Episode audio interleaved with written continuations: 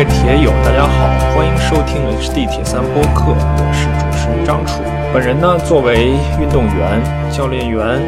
文字、图像报道、解说等等身份参与到铁三这项运动中的时候呢，会接触各种各样的人。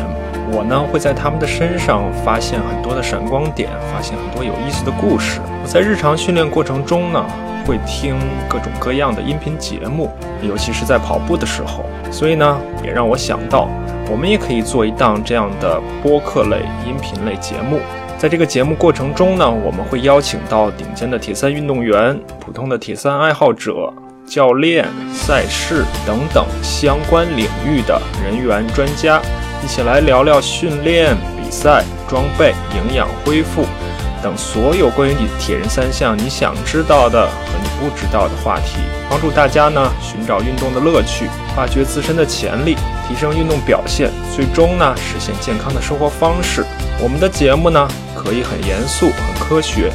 也可以很轻松、很有趣。首期节目我们邀请到了两位国内优秀的业余铁三运动员李奇胜和朱立场，他们在刚刚过去的威海超级铁三比赛中分别取得了年龄组的第二名和第三名。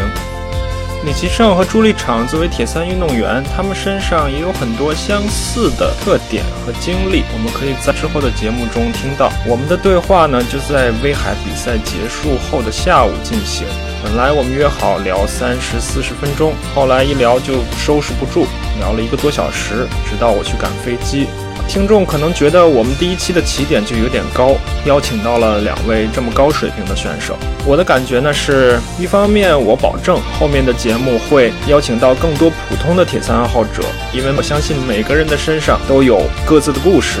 另一方面呢，作为竞技体育，就是以成绩说话，很多的训练方法、器材装备都是从顶尖的运动员慢慢向下渗透的。另外呢，作为优秀的运动员。他身上不光是他的运动能力，他的心理、他的精神也是有很多值得我们学习的地方。另外，关于威海比赛本身，我也想多说几句。我是一年和一三年两次参加威海比赛，时隔六年又回到威海呢，感触颇多。威海的赛道，无论是从难度，还是从风景以及当地政府的支持程度来说，绝对是国内第一。虽然现在有越来越多的品牌赛事在国内开展，但是威海作为历史最悠久、办赛时间最长的比赛之一呢，绝对会给你一种不同的体验。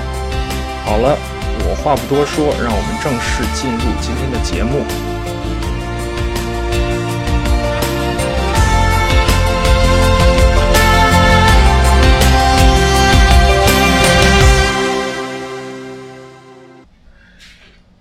们今天和李奇胜和朱立场在一起，呃，我们正好参刚参加完威海的比赛，我们三个人来聊一聊今天的比赛以及训练啊，以及当教练相关的一些事情。呃，你们俩是不是已经多次来威海参加比赛了？我的话差不多是第四次，第四次来，参加超级铁三的话也算是第三次。你是连续四年吗？对，连续四年。那就是第第一年还不是超，他没有改改。第六呃，就一六年，他应该算是最后一年的双倍双倍距离。对。然后你是你是已经连续五年了，是吧？第五年，连续五年。嗯。行，然后我们说一下今天的整个的比赛的进程。你先说吧，李先生，你自己的大概的一个进程，一个感受。从最开始的我们的游泳取消开始吧。其实今天的比赛怎么说呢？大致先评价一下吧。虽然最后拿了个第二，呃，而且就是时间秒差确实是就那一点点，但实际上我对我对我今天自己比赛我还是比较满意，因为确实真的尽力了。就就最后跑步的话，我确实觉得没想到他还是比我强那么一点。因为之前看他在那个团泊湖的那个跑步成绩是四十二分。其实我今天的策略，就一开始游泳没有取消的时候，我的策略是游泳，一看到那么大的浪，那那那个浪那么大，我又想哦，算了，就是先安全出水，然后骑车的时候，呃，稍微稳一稳，然后跑步的时候就拼全力去跑，这这是我最早定的策略。然后就是今天因为浪的问题就游泳取消了。其实那一刻我是觉得我非常有可能能能拿下这个冠军的，因为我觉得游泳对我来说是和他最大的一个差距。当时看他团泊湖的那个成绩，我自己分析下来是我的骑车有可能会比他慢一点，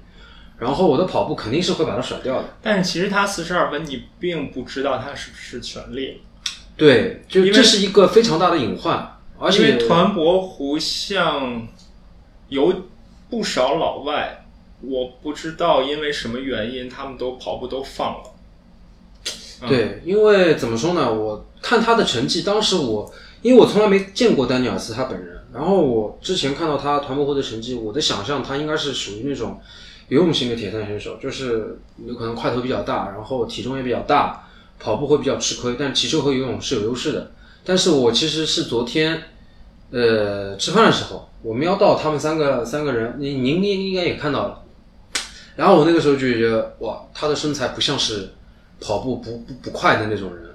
然后我那个时候就有点有点忐忑了。然后今天游泳一取消，我其实觉得还是有机会嗯。呃，我补充一下啊，就是我们说的丹尼尔斯是今天的啊十八到三呃二十九岁组的冠军，他应该是澳大利亚人。呃，我不知道他现在是不是住在中国，还是说怎么样？他有可能是跟他哥哥一起住的吧，但是我之前也没有也没有打也没有见过。你说他哥哥是就是大罗宾斯嘛，就是 Mitch 这是 Mitch 吗？Mitch Robinson，他们俩是兄弟吗？对。哦，对。OK 好，对，所以我去年其实我是听听说过 Mitch 他了，就是很多比赛他都来，然后也成绩也非常可怕。其实去年他和 Peter 两个人差，本来是要来威海的，但是报名好像出了点问题，所以就来了另外另外一个 Pro，然后去年就全部都来了。啊，去年是那个 Freddie 是吧？那个瑞典人是吧？。对，呃，我们说的这几个呢，一个是 Mitch Robbins，他现在生活在宁波，他是澳大利亚的 Pro，他是真正的 Pro。另外说到的 Peter 是我们大家可能都听说过的伍维德老师，他呢生活在上海。他虽然不是 Pro，但是我觉得他的这个竞技水平跟 Pro 也没有什么太大的区别了。然后另外一个是他叫 Fry Frederick Kronberger，他以前也生活在上海，啊，后来搬到后来转成 Pro 之后，他搬到了泰国的普吉岛，至少是之前我不确定他现在是不是还生活和训练在普吉岛。是这样。所以游泳取消之后，那个骑车，骑车我其实是跟朱立场一起出发的。然后今天其实骑车一开始还蛮不顺的。首先是在那个换上区出去之后，因为我想本来大家都是记一个过线时间嘛，所以我也没有去关注另外四个人，就是就是陈家栋和和另外三个老外他们是什么时候出发的。其实我真的不知道他们是什么时候出发的。然后我我那个时候就跟朱立场说，哎，反正就是我们就按照自己节奏踩嘛。然后一开始就有点不顺，上去以后不知道是是哪根筋搭错了，我的我的锁鞋一直到那个 坡踩到顶我才穿进去。我也是，我那个上车，我其实其实就没有想好，应该是怎么说呢？应该把袜子鞋穿好或者怎么样的。我我也是挂在车上，然后上去没穿上，我把两只鞋摘下来，在在上车线已经过了上车线了，在上车线穿好又走。对，其实我觉得你这个有可能还比我省一点时间。我是一开始那段那段大坡完全是赤着脚踩上去的，然后后面就就呃，其实其其那段那段时间我还是在想，今天这个自行车这个策略到是到底是怎么样？因为本来按照我前几年自行车的 NP 的话，差不多 F 基本上就是在百分之八十左右，就百分之八十甚至于百分之八十都不到一点。像去年的话，因为呃我非常清楚自己的对手是谁，就是黄山赢我的秦安洲。但那个时候我不知道他的威海是什么水平，所以我非常忌惮他，因为黄山他比我快很多的。然后我我的我的想法是骑车我不能太慢，因为他的跑步非常强。但是我去年其实骑车没有骑好，就整个状态就有点，就是感觉发不出力。然后今年今年的话我，其实当时我自己回去给自己自行车分析过，我觉得有可能呃游泳也有影响，然后、之前的训练也有关系吧。所以今年其实我对这个赛道有一种发不出力的阴影感，但是因为我们一开始游泳取消了，所以一开始其实我我鞋子这种调整好之后，我发现我状态特别好，就一开始状态就真的是非常好。就压着功率骑的话，一看哎功率也挺高的，就这这个状态，大家因为都骑车都懂，这这其实是种好的苗头。这其实只是我第一圈的感，第一圈、第二圈的感觉吧。到第三圈、第四圈就明就掉的很快。我觉得有可能还是和补给有关系，其实有可能和补给是有关系的。然后我，然后第一圈骑完，那个时候其实我跟朱立场两个人就保持在一个大家能能看到大大家的一个方向嘛，就大家能带一个节奏。然后那个时候我就发现我第一次掉链条，就是我们今天的赛道有一段是一个大下坡，然后那段今天的今天的风特别大，那段又路其实有点颠的，然后呢，我我只能捏住刹刹把旁边的副把，就慢慢的、慢慢的就这样下去。呃，虽虽然不会不会特别慢，但至少就不敢骑了。然后到了下坡出来以后，有一个拐弯儿，我就发现那那边我就发现突然之间就是松了，松了那就意味着就链条掉了嘛。然后那个时候他也看到了，我就停车，然后上了一次链条，这是第一次掉链条。然后第二次掉链条应该，哎，很巧，也是跟他差不多在一起的时候，就是第三圈的那个上坡，第二第二第二圈嘛，呃，第二圈的那个上出幻象区的上坡，对，出换向区那个上坡，就有可能电变是有一点问题，就是我那个时候挂在大尺，呃，大盘，然后我突然变小盘的时候，它没反应了，就前波没有反应了，然后我再踩了两下，它突然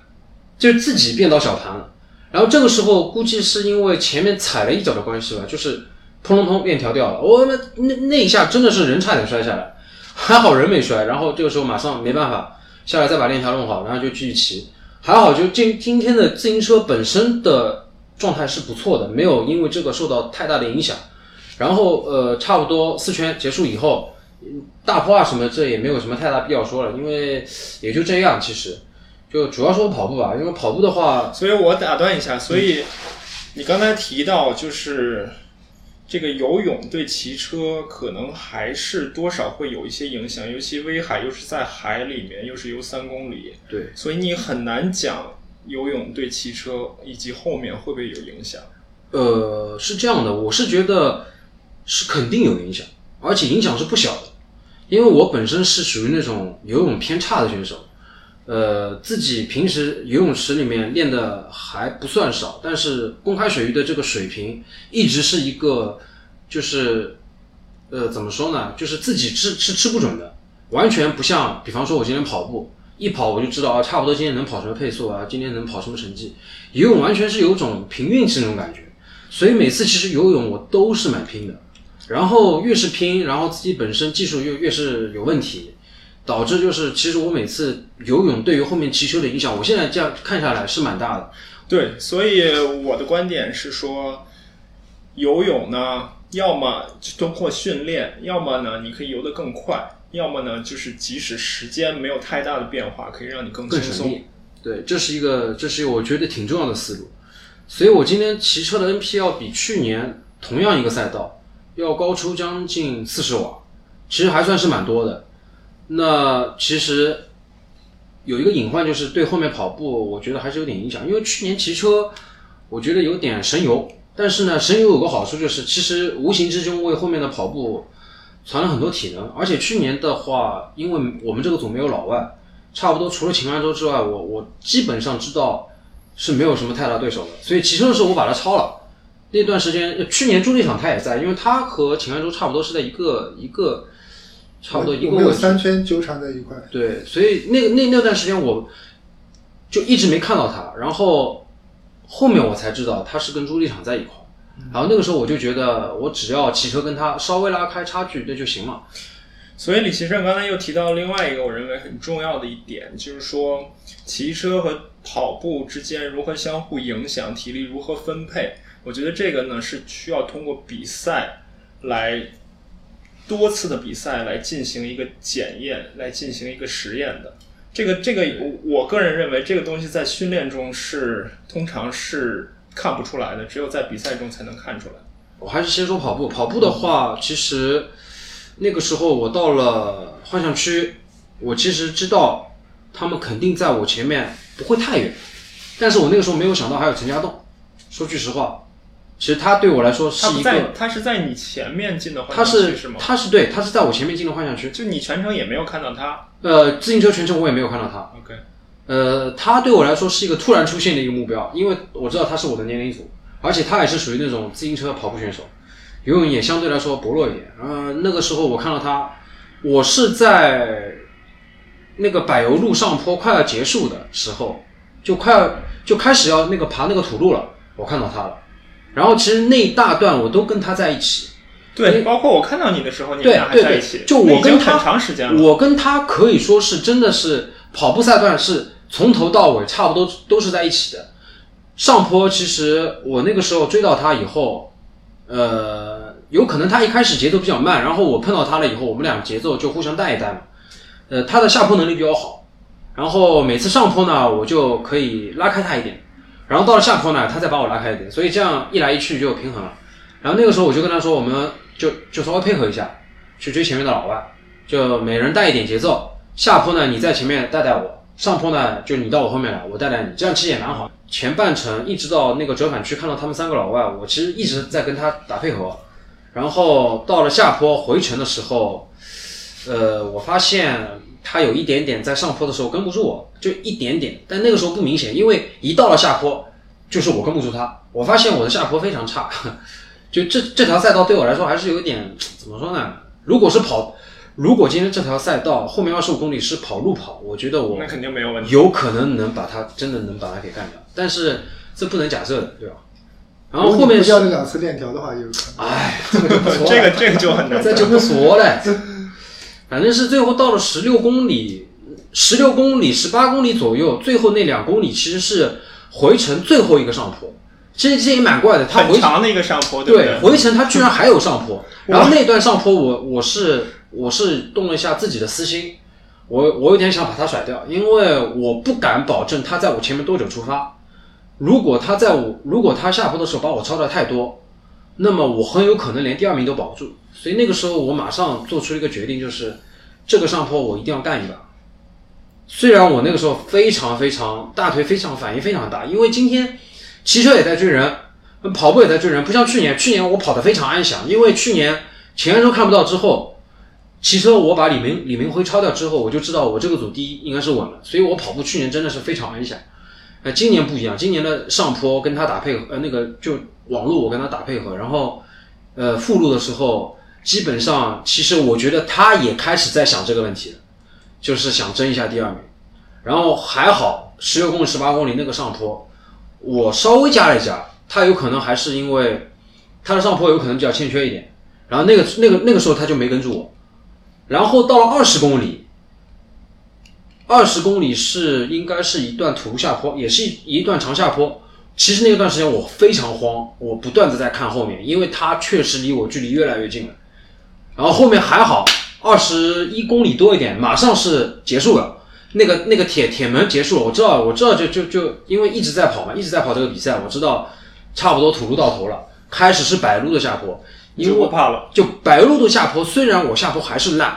但是柏路柏路它至少是平的，我不怕崴脚。因为土路的话，它还是有点坑坑洼洼。你技术不好的那种，我怕万一崴脚，我不完蛋了嘛，对不对？然后那个那个柏油路的下坡，我就拼了命往下放了，我也不管了。然后那个时候我就我也不我我其实也不敢看后面，因为看后面我我怕给他传递一个信息，就是我已经有点心理上支撑不住了，在看他看 看他的情况了。我那个时候就就只管加速，然后那个大的那个下坡结束完了之后，就是我们吃饭那个地方，差不多，就是其实离我们我离我们宾馆不远了。这一段我我几乎是按照三四零、三三五左右的配速在跑，我就是想最后在这里冲一把。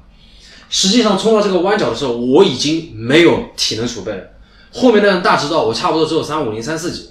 啊三四零几，所以所以那段是我那段我还是蛮慌的。但是我看了一眼，他其实有可能也放弃了。然后我反正就顺顺顺过去吧。结果的话也不管了，有可能我能赢老那个那段时间我还不知道结果，我想啊有可能能赢老外，但也有可能就就输掉，那也无所谓了，反正比赛结束就行了。所以这是你今天比赛的一个过程。对，好，呃，那朱立场，你来说一说你今天比赛大致的一个过程。今天今天比赛就很有意思啊，两个意外，第一个意外就游泳赛道取消，这是第一个意外。这对于我跟李青山来说，就我们以起跑比较擅长的泳扎，就比较有胜算的把握。第二个就是，它是按照你过上车线开始计时，它不是按照分组出发。对这样你就不知道你的对手是什么时候出发，你就全程拼尽全力。对，其实这一点是很有意思的。对，这是非常有意思。对，这就像上周的西安是一样的，他 Pro 太巧了他们的 Pro 所有几乎所有的 Pro 男 Pro 女 Pro 可能差距会大一点，几乎所有的男 Pro 到了之后都被拉到领奖区域，坐在那儿等等结果。大家不到不到那个结果出来，他们并不知道谁是第一名、第二名、第三名。这也蛮有意思的。其实以后专门可以慢压这样的比赛。所以这种比赛就是你一定要拼尽全力，拼到最后，除非你有十足的把握，就是跟后面你的竞争对手感觉有十分钟以上的差距，因为大家不可能嘛，有十分钟以上的差距。我这次比赛其实我有一个有有一个也有心里也有个对手啊，因为我们组我看到有两有 Peter 跟 Robbins，其实我自己一放就觉得啊，肯定是第三名了，对吧？但是其实后来还有楚哥跟还有一个是就这次第四名对吧？不是，还还有一个是天津铁人的中铁鞋的叫叫什么名字来着？他也经常比铁三铁三铁鞋比，他游泳比我好一点，但他骑车我之前没有关注过他，之前他的骑车跟跑步都是差于我的，但今年是我今年第一场比赛，我看一下他的成绩，其实他的游泳他的他的游泳还是一样，但他的骑车跟跑步能力涨了。嗯，所以其实我对他其实也是蛮蛮蛮蛮蛮忌惮的。然后游泳取消，游泳取消以后，我觉得这是非常好的。然后其实一开始的目标是这是游泳的时候，我就死贴李奇胜，嗯对，因为之前温州的比赛，我看到他游了多少，两公里游了多少，三十五分，35我也不知道分为什么啊？可是你确定你下水之后又这么大的，又在海里又这么大浪，你能找到他吗？因为我知道他的公开水域很烂，就我想游泳就拼尽全力，因为一开始他的泳池的数据非常好，我知道我肯定跟不住他，但是温州的成绩出来以后，我觉得有希望 非。常有信心。很多人在赛前都说游泳我要跟上谁，一下水谁也不认识谁了。其实去年我们俩一直在块游。你们是有意的还是无意的？无意的，对啊，上了岸照片才发现。对啊啊，对我还真的是上了，就是我倒不是看照片看到的，我是上了岸之后，咦，你怎么在我旁边？这个对，这个就当时我 才意思就想着游泳要拼尽全力，拼一把，因为他游泳会比我好一点，我要拼一，然后幻象再赶一把。骑车第一圈我是准备发力的，看能不能就是追到他，追到他以后就两个人互相带下节奏，能带到跑步。跑步我知道我是肯定赢不了他。所以你在骑车上你是有信心可以，就是跟他差不多的是吧？应该是差不多的，我我是蛮有信心的。其实我今年一开始准备大铁嘛，但去年跟今年其实不一样，去年是风平浪静，所以今年要难一点。今年对风很大，今年风是特别大，风特别大。很多下坡，其实我也是结我我自己的话是是结合了去年的经验，我觉得去年去年的话，我觉得我的吃笔选择有点错误，因为我那个时候是配的压缩盘来这边比赛的，然后我去年比完回家，我就自己想，其实这边很多的大的直道和下坡，其实完全可以靠大盘踩起来的，速度肯定还能再快一点。所以今年我还特地换了大的，但没想到它今年风那么大。其实很多下坡都是都是没有没有没有实际上用上。但问题你小盘是多少？小盘的话还是原来压缩盘的小盘，我们小盘都是一样，都是三四的。对，前面呢？不大盘呢？大盘是五十三的，哦，你可以五十四，你可以这么配合是吧？对。哦，OK，嗯，好。之前也是说到开源老师，开源老师之前也做过一个测试嘛，威海赛道测试，对，TT、公路、公路加休息把，这三个里面，其实你的如果说自行车有一定水平的话，两百瓦 FTP 朝上的话，其实还是 TT 优势占的还是蛮大的。对，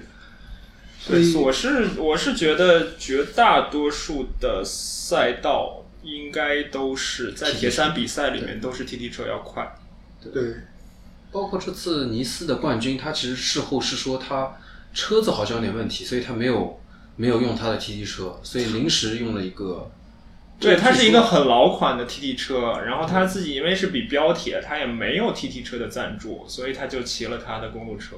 然后这之前这赛前的目标，跑步我知道我肯定跑不过他，但我起码就是因为我一直比赛都是跟自己比，我一定今年要比去年要检验一下训练成果，一定比去年要快。名次其实我不是很在意，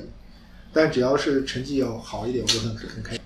然后今天比赛就是出了器材的故障，也是今年第一场比赛。之前都会提前一天给电变充电的，今年就犯了个懒，就没有给确电变充电教。训。所以助力场从第一圈开始，基本上就在单速的骑，这个让我很难想象。如果是我让我单速骑，我我不知道，我也许心理上和身体上都都都都会崩溃了。但他单速骑骑完了一百公里，然后还骑了三小时十七分，所以我刚才在跟他说，我很难想象，如果他变速正常的话，那应该是跟李奇胜可能我觉得应该是差差不多的。我们应该是差不多。但是不幸中的万幸就是单盘它的没电，因为禧马洛变速它是先会前波没电，然后才会没电到后波。然后我在前波没电的时候，正好是落在小盘上面。嗯，如果落在大盘上面，就肯定要退赛了。在后波没第三圈开始，后波没电，后波没电，它是落在中间的飞，哎，这个就给了我继续骑下去的这个信心。其实他损失了很多在直道上面把那个对，就是那个势能是利用起来的利用起来对啊，非常非常不容易。对啊，包括我不知道你爬百分之十二的坡度，你你摇肯定对这个身体的消耗也是也是存在的。这也是谈到最后的跑步。其实我今年跑的比去年跑的要慢，虽然最后也放了，但去年其实最后也有放，但是我感觉我的身体给我的反馈其实状态是没有去年好的。这可能就跟这个，变速最后。最后这个北坡摇上去是很有很有关系的啊。你们怎么评价威海的比赛呢？嗯，我自己是非常喜欢威海这个赛道。首先，呃，怎么说呢？国内有海滩，然后能办长距离的地方，几个地方，厦门，对不对？然后，然后那个温州它也算一个，就是我前两周去的，包括威海，我自己评价下来是还是威海最好。呃，风景啊这方面，就硬件设施是非常好的，然后赛道也本身也是非常挺有意思的，就你可以说它很虐，但实际上真的骑完你就觉得，哎，我这个报名费是物超所值的，因为 不是那种非常无聊的赛道。我自己去年是在崇明比了个七十点三，就是 崇明的话那个比赛我就觉得挺无聊的，然后他的跑步，他有一段是在公园里面公园里面绕，然后那绕的其实也，我觉得还不如就是那种像今天这种赛道，让你非常虐的，就是，呃，他骑车也非常无聊，就是去回来去回来那种。我觉得从赛道本身来说，我非常喜欢威海，所以这也是为什么我会连续四年，甚至我明年后年我都会来，就这就就是这个最大的理由。我个人我也是跟李奇生看法一样，我是特别喜欢威海这块的，一个是赛道，还有一个就是威海当地政府为了支持这个比赛一个氛围，还有一个给大家提供的一些硬件啊或者软件上的一些支持，嗯，就让我感觉这个比赛真的是说说像李奇生说的那样，报名费绝对是物超所值。对，是的。呃，然后你们俩在这今年后面还有什么比赛计划吗？我自己的话会去千岛湖比一场自行车团团体计时，呃，当然这个纯粹是去帮朋友忙，呃，也顺便去玩一玩，也不会太当回事。也就是因为比了这场比赛，所以我今年的崇明七十点赛没报名。呃，因为去年本来是要跟他们去的，然后等于去年爽爽约了，今年就是旅行一下过年，就就陪他们去玩一玩。呃，所以说这是接下来的一场比赛，然后其其他的就没有了，应该目前只有上马了，就上海马拉松了。所以说目前就铁三比赛有可能这是最后一场。上马会作为你的一级赛事吗？对，上马的话基本上是每年对我来说非常重要的一场比赛，就每年有可能我我会跑两到三个马拉松，但是只有上马是我肯定是我跑的最好的那一场，因为完全不一样，但是我最早跑马拉松的地方。哦，那我知道助力场后面还有 Challenge 安徽，嗯，我觉得你会你会有非常好的表现，又是主场，然后今年的训练又非常的非常的刻苦系统，所以我们大家都期待你在除了安徽还有吗？除了安徽，可能会去厦门比七零点三，哇，这个然后安排还是蛮厉害的。然后厦门完了以后，跟李奇生一样，会去跑个上马。其实我老家也是上海，只是我父亲因为他当兵，所以离开了啊所以我们算也算半个老乡啊。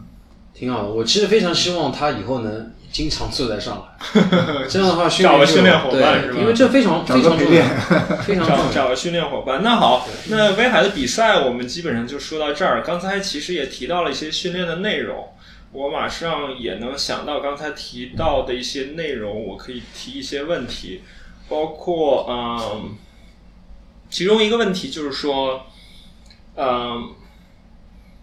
如果你作为一个铁三选手，你觉得训练伙伴重要吗？呃，如果不是马拉松选手，如果是一个铁三选手，你觉得训练伙伴重要吗？我是我觉得很重要。我是觉得，就是说训练伙伴，不管你练什么项目，我都觉得是挺重要的。嗯就算铁三它其实是一个比较非常个人的一个项目，但是我觉得有一些训练你可以自己去完成，但是铁三它毕竟是一个以速度速度比谁先到终点谁赢的一个项目，所以它必定会存在强度课。很多强度课其实是靠一个人去跑是非常难跑的。这我跟朱立航有经验，就是说我们有时候平时那种有氧骑或者是有氧跑，这其实一个人去完成，这其实问题不大。但是真的是像有时候，比方说是跑一些间歇啊，或者说是骑一些强度课啊，或者说是游泳池里面练一些包干啊，其实大家如果水平相近的一些人在一起练，其实是非常好的一个氛围，非常好的一个促进。呃，这这要比自己一个人去练强度要好得多，特别是针对于一些有可能本来就需要别人激励一下的一些一些选手，我觉得。你觉得呢，朱立昌？我是跟李先生观点一样，因为开元龙跟我都是安徽人嘛，呃，之前五号天也在，我经常也会开个车到马鞍山去找他一块合练一下。比如说周末有个比较大的强度啊，或者说是这周会有两三次，到了冲比赛前的冲刺了，我们会在一块合练一下。啊，OK 啊、那下一个问题，刚才提到强度课，就是你们的强度课，一方面你们怎么样控制强度课的比例，另一方面怎么样控制强度课的强度？就是强度课一定是要把自己跑到吐、游到吐，还是说怎么样怎么样去去去控制一下？我是这样的，我是就包括我给，呃，因为我现在还带一个跑步训练营的一个帮他们出教练的出教练计划的一个一个工作，然后我的话现在的观点就是，你安排强度课和平时的课，不管是在你一个备战周期里面的什么阶段，肯定是点缀，就不管你是在什么阶段，强度课必须是个点缀，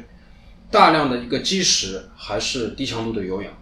当然，在每个阶段呢，我有可能会的会选择的比例不太一样。就比方说，呃，张春老师他前面提到了百分之九十五，就是我有可能我自己的话不会是这样去定性的。就比方说，我对我来说，呃，在基础阶段，我会安排学员他去整个跑量的百分之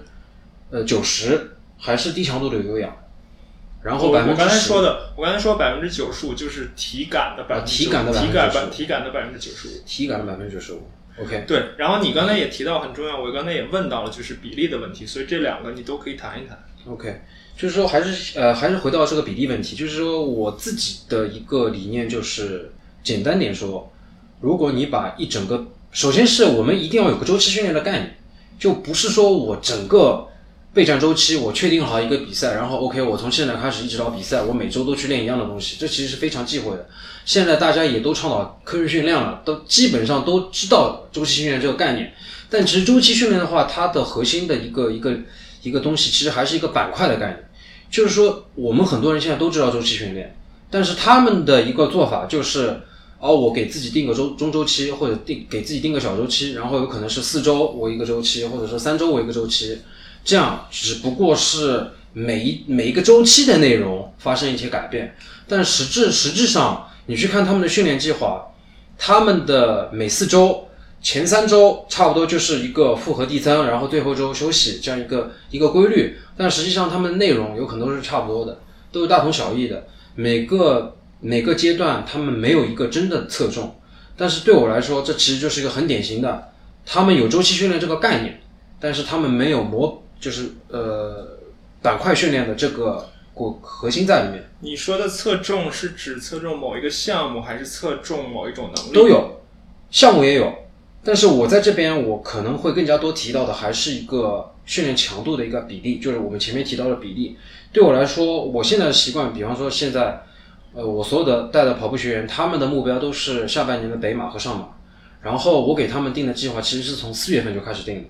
然后我的习惯是我当时的做法就是四月份到六月份，我给他们安排的是一个基础期。这个基础期我给他们排的强度比例是百分之九十到百，甚至于到百分之九十五，都是在低强度。这个低强度也是有明确定义的。呃，很多人他们以前跑有氧跑，自称是有氧跑，但实际上是全马只有三小时水平的人，但他们的有氧跑可以跑到四零五到四零零，这完全对他们来说就是强度过大了。其实他们是在跑一堂混氧课，而不是在跑一堂有氧课。他们很多人算下来，他们按照他们的储备心率一点五去跑，有可能实际上在一开始只有五零零的配速，五零零到就刚刚进到四开头的那个配速。但是这个这个训练，我觉得还是非常必须的。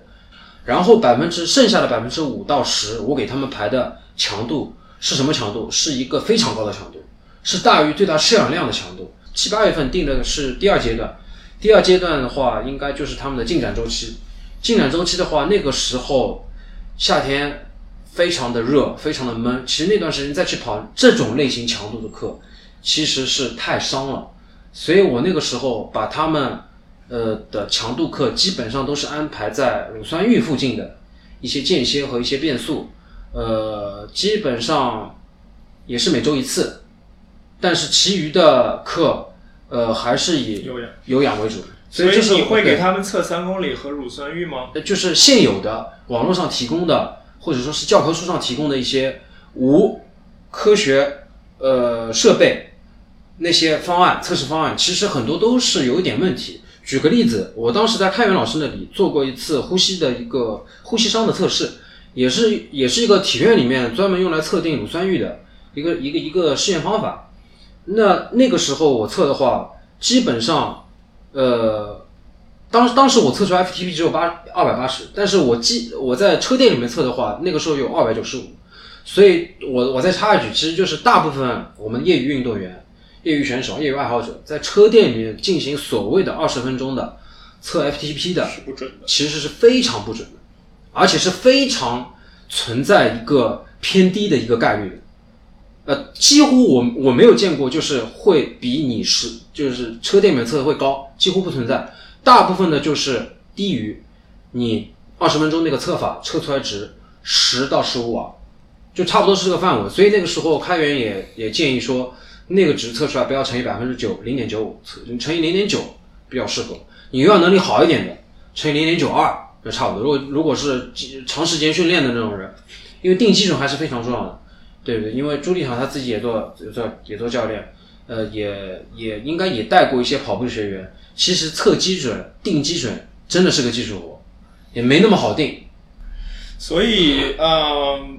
嗯，你们肯定也都听说过这个两极化的训练方式，对，包括在两极化训练方式的基础上，现在又有金字塔的训练方式，就是因为两极化更强调有氧和呃最大摄氧量，然后现在金字塔呢又把中间的这一部分加进来，嗯，所以你刚才提到很多马拉松的训练方法，你觉得在马拉松上面，你大概是用哪一种更接近哪一种方法在练？呃，简单的说就是基础阶段用两极化训练，然后到了越接近专项专项准备期的话，我会越考虑采用金字塔。型。好，然后我们刚才谈到了很多马拉松训练，那我们下我下一个问题就是，你们两个觉得马拉松训练和铁三训练这两者之间兼容吗？或者说到了一个什么样的水平，这两个训练就不兼容了？如果是从我自己的观点，我是觉得马拉松训练和七十点三还是比较具有兼容性我。我打断一下，因为这个问题，我记得去年在崇明七点三赛后，我跟我跟李奇胜聊过，就是说，因为他现在还不想放弃马拉松，对，但同时呢，他也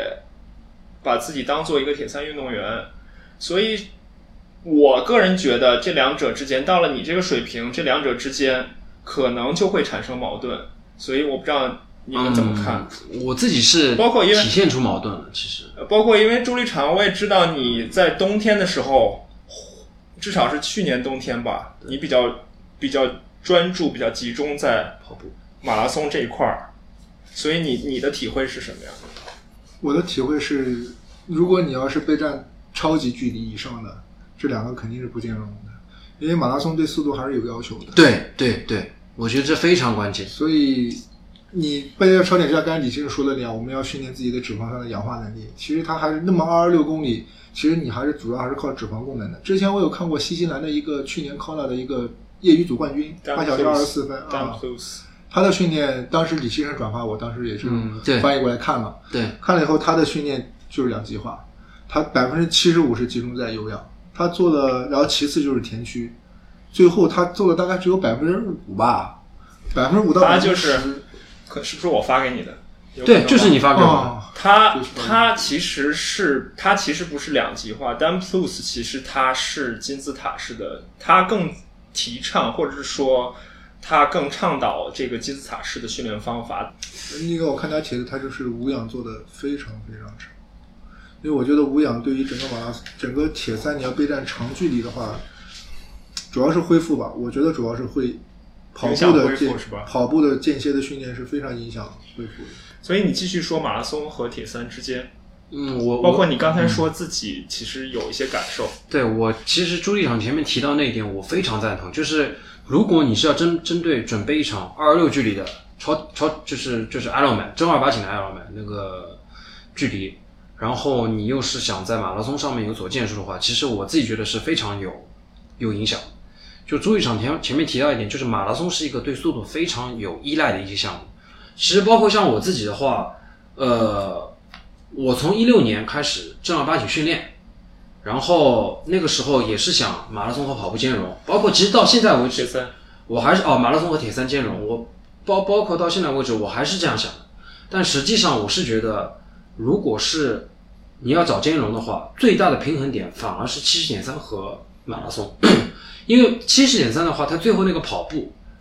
我自己测算了一下，还真的就和你马拉松配速差不多。所以我去年崇明那个时候，我跑了一个幺幺五的一个半程，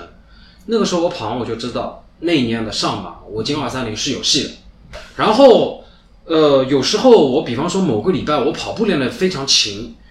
跑呃游泳稍微有点有点懈怠，最大的一个反应就是我一下水我就觉得我人就像块木头，就是打腿也打不起来，然后怎么游都怎么不对，游的时候就感觉我人是这样的，所以说就是非常邪嘛。就是我是觉得确实，张楚去年在崇明七十点三结束的时候也跟我提到过这个问题，呃，说马拉松训练和我现在铁三的一个一个一个训练肯定会造成一个之后会遇到的一个障碍。其实早就会有，其实早就有了，只不过有可能我给自己下意识定的目标比较高吧，所以有时候硬逼着自己去不断的做角色转换。但实际上确实是存在的。但还好，我现在一个主要目标不是放在二二六距离上面。嗯，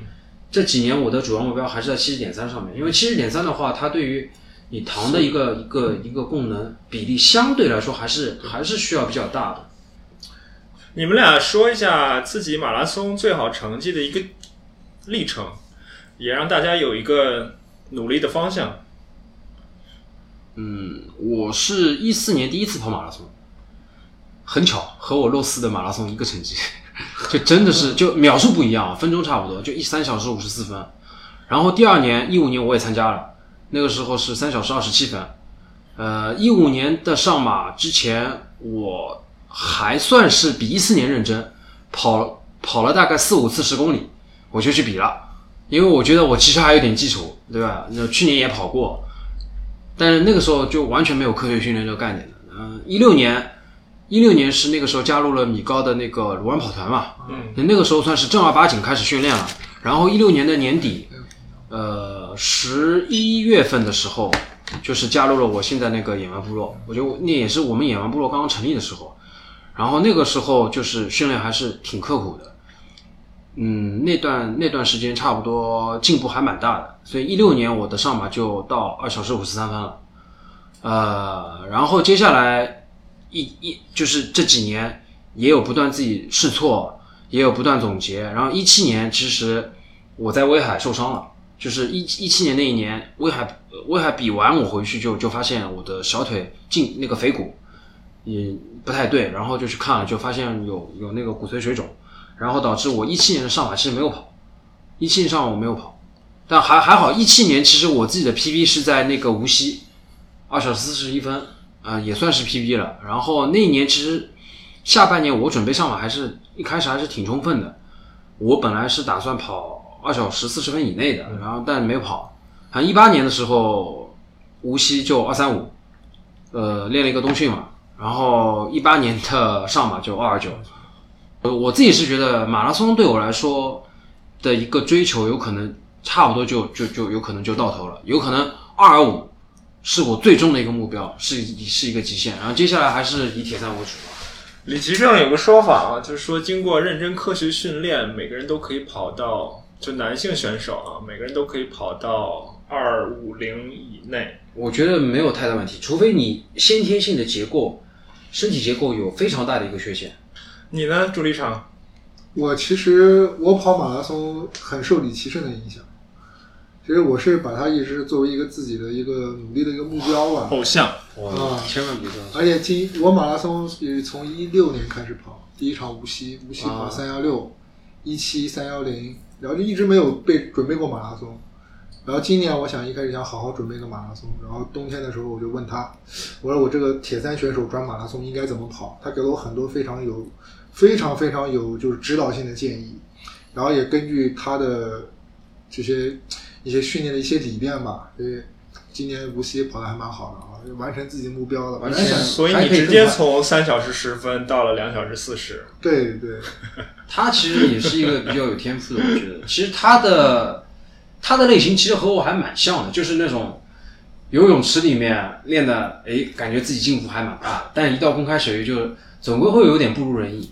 对，呃，然后骑车也其实还还可以，然后跑步也还可以，所以我我给他的一个预预测是，他的跑步差不多还是有极大可能能练到二小时三十分的，我觉得没有没有太大问题。嗯好，呃，下一个问题，你们两个人的 CTL 谁高？CTL 我解释一下，就是长期训练指数、长期训练压力吧，基本上基本上可以反映一个人的系统训练的一个状况。然后这个 CTL 和呃水平多少也，就是你的成绩多少也会有一定的相关性。呃，实际上的话，我今年应该 CTL 是没有主力场高，因为他前段时间的训练非常系统和刻苦，因为我们大家都知道他他他都在备战那那场二二六的那个 change 安徽嘛，所以实际上它的 CTL 在很长一段时间都是维持在一百五五十加的，这其实是一个非常煎熬的一个过程，因为有可能大家听到这个数字。有可能对这个没有太大的一个一个体会吧。但是，比方说像我们这几个一直练铁三的人，嗯，一直看 Training Peak，看这些数据，好像就在看股票那那个那个那个 走向，就就觉得其实我我自己体会就是，超过一百四，你要一直长期维持，其实都是一个挺不容易的事情。而且我也听说像巴斯这样的一个顶尖大神，他的 CTR 更加离谱。当然，这个我们就不做不做对比了。反正我我知道是当时朱立场在七月份、七八月份那段时间，他的 CTR 其实比我高还蛮多的。那段时间我的 CTR 差不多就一直是在一百四附近徘徊，然后就是有时候我这个礼拜稍微歇了一天，就真的就歇了一天，我第二天我的 CTL 就降了三到四，就是就是逼着你一天都不能训呃休息。朱朱立想这一点非常应该是深有体会说。到这个问题，我就想到 CTL 的增长到底是怎么一个增长的速率比较合适呢？所以我今年最高的时候练了一百五十八，但是练到一158是百，但是练到一百五十八以后，就有一个断崖式的一个崩溃。属是你觉得自己有点过度训练了是吧？对，呃，增长速度可以按周来算，也可以按月来算，就是它所谓的这个上上升速度吧，类似于大概有一个说法，比如说每周是五到八是比较合适的一个一个范围。当然也看你是一个高水平的选手，还是你刚刚开始训练。在训练量与与恢复之间如何做抉择，如何做平衡，其实是一个很很很很微妙的一个一个东西。呃，然后关于训练，我想最后一个问题就是你们两个人长期的、系统的、刻苦的坚持训练，你们两个人各自的这个动力来自于哪里？我的动力的话，还是我想进步。我觉得这是包括我朱立场，包括现在国内的一些水平比较高的铁三运动员，大家的一个共性，就是想变得更加强一点，不是说我就安于现状。因为呃，竞技体育这个东西，虽然我们是玩的业余体育，但我觉得我们还算是竞技体育，不能说我们是业余的，就说我们就只是玩玩而已的。我们都还算是比较认真的，我觉得，就是说铁三这个项目很简单的，就是你想要维持现状，实际上你是做不到的。你一旦有维持现状这个念头，你就一定会退步。所以说，一个是不想退步，一个是我想要进步，然后一个是怎么说呢？去挑战一下比我水平高的人，这是我练铁三的一个最大动力。而且本来我就，其实我兴趣爱好比较比较，怎么说呢？比较比较少。然后平时生活当中，除了游泳、骑车、跑步，说句实话，现在对我来说没有太大东西能吸引我。也就是为什么我除了训练还是训练，就包括我有时候朋友也在吐槽我，呃，他基本上就是除了训练就是训练，但确实是这样，因为，嗯、我是把这个当做当做成一一一件事情去对待的，一个事业去对待的。虽然我并不说我能靠这个来赚钱啊，或者说是怎么样，对不对？你呢，朱立成？我跟他是一样的看法，就是想要自己进步一点。我觉得你们珍惜现在，就是自己能够掌握训练时间的这个、这个、这个时间吧。等到年纪再大一点，成了家，有了孩子，这这一切就不好说。当然也不一定啊，像开元龙那样的，现在两个孩子好像练的也这点我练的也挺开心的，是吧？这点我真的是非常佩服他，因为有了孩子，其实呃是件真的是不是一件呃你你买了两个玩具那种概念。那训练我们基本上聊到这儿，我们再简单聊一下二位当教练的一些东西。因为刚才关于训练也好，关于比赛也好，我能感受到两位都是相对比较严谨、比较科学的这种。但是呢，当教练呢，既有他科学的一面，也有他艺术的一面。就是你们在跟学员沟通的过程中，你们怎么样去把握他的心理？你们怎么样去根据不同的人说不同的话？怎么样去啊、呃帮助不同的人调整他们的训练计划也好，心理也好？就这方面，你们简单的聊一聊。OK，朱经常先开始吧。嗯，因为我带的学员比较杂，然后有一些企业的高管，包括一些科大的一些 MBA 啊、EMBA 的一些学员，他们的时间就是工作非常非常嗯非常非常繁忙。嗯，其实你辛辛苦苦制定一个计一个周期的计划，当你准备让它实行的时候，它其实没有完全办法按照你的这个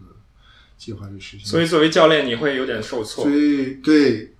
但是就平常还是多沟通吧，多鼓励，因为我的学员就比较良莠不齐一点，嗯，所以还是比较我觉得心理折磨吧比较大，对于教考验一个教练的耐心会比较多。你会经常，你会对所有人都是属于一个就是非常积极，都去鼓励他们。你呢？呃，是这样的，我之前带的话，其实我有可能带的学员没有朱立场那么多。或者说，李奇正，你们训练营里会不会都是那种特别硬核的，跟你差不多的那种人？嗯所以，所以思维方式也有点相像，有没有一些不一样的其？实是在去年，倒是确实是你说的这个情况，因为我去年其实他们也不能算是我的学员，野蛮部落那些人只不过是大家是队友，然后我的工作只不过是负责出大家计划而已。严格来说，那个时时候我还不能算是教练，我只不过是一个写计划的人。然后确实那段时间大家其实都差不多的，虽然说水平有差距，但是呢，大家执行计划基本上还是比较严严谨的。呃，然后今年有一个比较好的一个机会吧，就是我的一个朋友他推荐我了，去去上海有一个叫去跑的一个类似于也不能算是跑团吧，算是一个训练营，然后让我去带里面的一个特训组，呃，当他们出计划，嗯，这对我来说也是个体验。呃，从来都没有正儿八经的做过教练，就所以说，呃，这个过程当中我就遇到了朱立场他前面说到的情况，就是他们那个训练营里面其实有很多学员他自己是老板，然后也是公司高管，呃，有可能也是那种那种工作非常忙，三天两头要这边跑那边跑出差的人，就是说执行计划上面会有点问题，然后他们有时候为了应酬，他们要喝酒，呃。这是一个在一开始我我融入到他们的那个那个集集体里面的时候，我其实有几次我是对他们是表示我的意见的。我是说，我说我当我我当时就直接说了，我说你们如果要认真训练，那么就认真训练，呃，尽可能不要去喝酒，因为大家都知道酒精这个东西，你偶尔一次不要紧，但是你如果三天两头都在喝酒。那我觉得你还是尽可能就不要去跑我的计划，我我可能说的比较直接，当当当然我这个倒不完全是出于一个我自己的脾气，我是出于对他的一个考虑，因为你如果一直喝酒，然后你又因为这边要出差那边要出差，其实实际上你的训练肯定是三天钓鱼两天晒网，不系统的，你肯定你肯定就是一个周期的课表或者一个周的课表。我今天礼拜二、礼拜三、礼拜四、礼拜五，有可能我只能跑个礼拜三和礼拜五的。然后我礼拜三、礼拜五呢，我就就拼了命去跑，然后就瞎跑，或者说是按照自己的感觉自由发挥去跑。然后要喝酒，其实我当时就跟他们说，你们这样不要说训练了，对于你们的身体健康都是不利的。所以我劝你们不要去跑课表了。当然呢，那个时候我的朋友就私下跟我讲，就其实就猴子把我拉进去了。他跟我讲，你你最好不要这样跟他们说，也不太好，对不对？你好好跟他们说。我说我我已经觉得我非常好好跟他们说了，因为我倒不是说我有受挫感，不是说我的计划写出来没人执行，或者说是你们很多人都都不执行，我有受挫感，我没有这个受挫感，因为对我来说，这个训练营他让我去做计划，我是要为他负责的，不是说我带几个人，我收了你们的钱，对不对？完了之后我就就放你们就随便你们这样去玩。好哎，马上马上。有的时候，我自己感觉就有的时候你不能把对自己的要求。对，所以所以当然有可能你时间不够，我就简单说吧，就是你前面说到一个教练的一个严谨性和艺术性。嗯。我其实带了他们几个月下来，我觉得有时候反而是艺术性更加重要。嗯。就是你怎么跟他们去沟通，然后怎么说呢？去诱导他们去去去遵循你这个计划去走，而不要说自己随性的想去怎么训练就去怎么训练。我有很多学员就是。呃，怎么说呢？他们有些是过分的去执行你的计划，比方说他们周周日的一个长距离跑得非常累，我的礼拜一的课表有时候都是安排一个 jog，就是有可能就是个四十分钟的 jog，非常轻松的跑，都不要求他们跑什么配速，跑什么心率，我只要你出门去溜溜腿。但是有些学员他礼拜天跑的反应非常大，非常累，就是累到就是他其实今天本来是不想跑步的。但是他为了走这个课表，他就出门硬着头皮跑了个四十分钟，然后回来跟我说：“我今天教练，我今天腿哪里哪里不舒服了。”其实那个时候，我觉得一方面我觉得我我挺感谢你的，你非常严谨的去执行我的课表。但是我又我当时也跟他提出，我说：“教练他的职责是什么？教练他存在的意义是什么？我们不仅是一个写计划的机器，教练最大的一个能力在于沟通。”我在这边，我是让你来跟我沟通的，让你来随时跟我沟通的。你礼拜天跑的强度非常大，或者说是反应非常大，没有恢复过来，我觉得非常能理解，因为你们都不是曾经的精英运动员，你们曾经都是只不过是一个普通人，一点点一点点走到这一步的。你们不要过分相信你们的恢复能力。我的课表写 jog 的，我当时就跟他们说，很多东西觉得不行，马上来找我。教练，我今天实在是不想跑，我他妈实在太累了，我今天脚给能不能减量，或者是四十分钟减三十分钟，或者我今天穿插一下，我稍微练练核心力量，我就不跑了，行不行？这其实完全可以。所以说，我一直觉得教练的艺术性其实是大于严谨性的。一个和学员保持一个沟通，然后不光是每天去看他们今天佳明上面的数据，我觉得这只是一个基础的一个工作。更加大的一个，我觉得教练是人，教练不是一个 AI，不是说我我帮你分析数据，我能分析的头头是道，然后我给你下一阶段计划，叭叭叭就就完全一股脑的推给你。我觉得这不是一个好的教练。好的教练一定是有这些基本技能之外，作为一个人，作为一个善于沟通的人，跟你的学员保持一种数据以外的东西，一种感觉，我觉得这非常重要。有时候你在一些强度课以前，或者一些测试课以前，你怎么去激励你的学员，去完成他们的目标？我觉得这也是非常重要的。对，呃，这次其实这次比赛来，他们呃，我这些学员的礼拜六正好是个测试项目，呃，测个十六公里。